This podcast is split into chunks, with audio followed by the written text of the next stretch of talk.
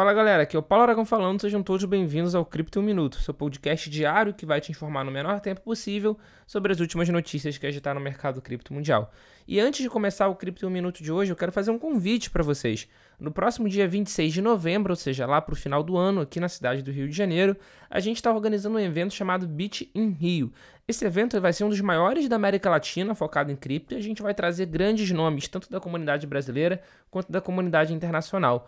O primeiro lote do evento já está aberto, então só você acessar bitinrio.com.br para ter maiores informações do evento e garantir a sua presença. O link está aqui na descrição. E agora sim, para começar o Cripto 1 Minuto de hoje, a gente vai conversar sobre o novo acordo da FTX para comprar a Exchange ou o CeFi, Centralized Finance BlockFi. Na última semana, o Criptofácil já tinha informado que a FTX, FTX, né, FTX, já estava se preparando para adquirir uma participação no credor BlockFi, porque o BlockFi estava devendo dinheiro para a FTX. Agora parece que a exchange liderada pelo bilionário Sam Beckman-Fried fechou um acordo de aquisição da empresa com sede em New Jersey, um acordo de apenas 25 milhões de dólares. Fontes anônimas disseram à CNBC que as partes praticamente já concluíram o termo de compromisso. A expectativa é que as assinaturas ocorram até o final dessa semana.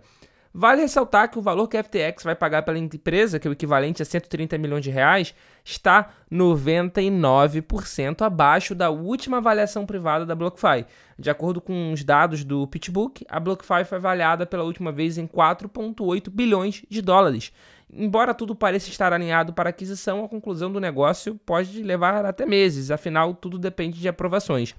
Além disso, a fonte informou que o preço pode mudar até o final dessa semana, quando se encerra o segundo semestre, o segundo trimestre, desculpa, de 2022. Sobre o suposto acordo, um porta-voz da FTX disse que a empresa não comentaria o assunto. Vale ressaltar que o CEO da BlockFi já falou que se vender não vai ser por esse valor de 25 milhões de dólares.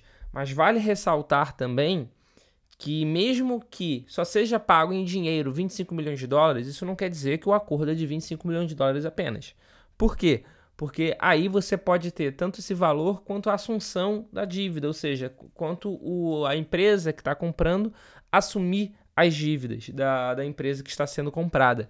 Então, de fato, esse valor pode ser bem superior a 25 milhões de dólares, ser quase que um valor simbólico, mas vale acompanhar os próximos capítulos e com certeza aqui no Cripto Minuto a gente vai avisar vocês sobre tudo que está acontecendo. Continuando o Cripto Minuto de hoje, e um post no, no seu blog, na última quarta, dia 29, a empresa deu detalhes, a empresa OpenSea deu detalhes sobre a violação e alertou os usuários que forneceram seus e-mails para o marketplace de NFT sobre possíveis ataques de phishing.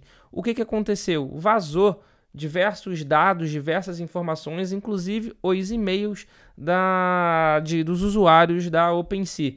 Então a OpenSea mandou um e-mail para todo mundo, fez uma publicação no blog falando que a empresa soube que um funcionário da Customer.io, que é o seu fornecedor de entrega de e-mail, usou de forma indevida o seu acesso para baixar e compartilhar endereços de e-mail com uma parte externa não autorizada. Essas contas são fornecidas por usuários da OpenSea e assinantes do boletim informativo da empresa.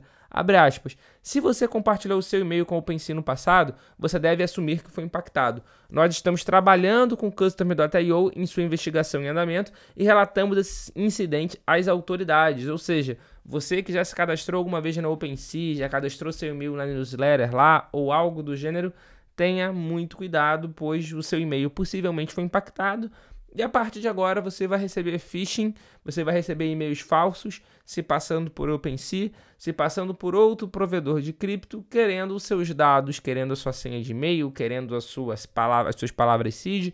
Então tenha muito cuidado com suas próximas movimentações.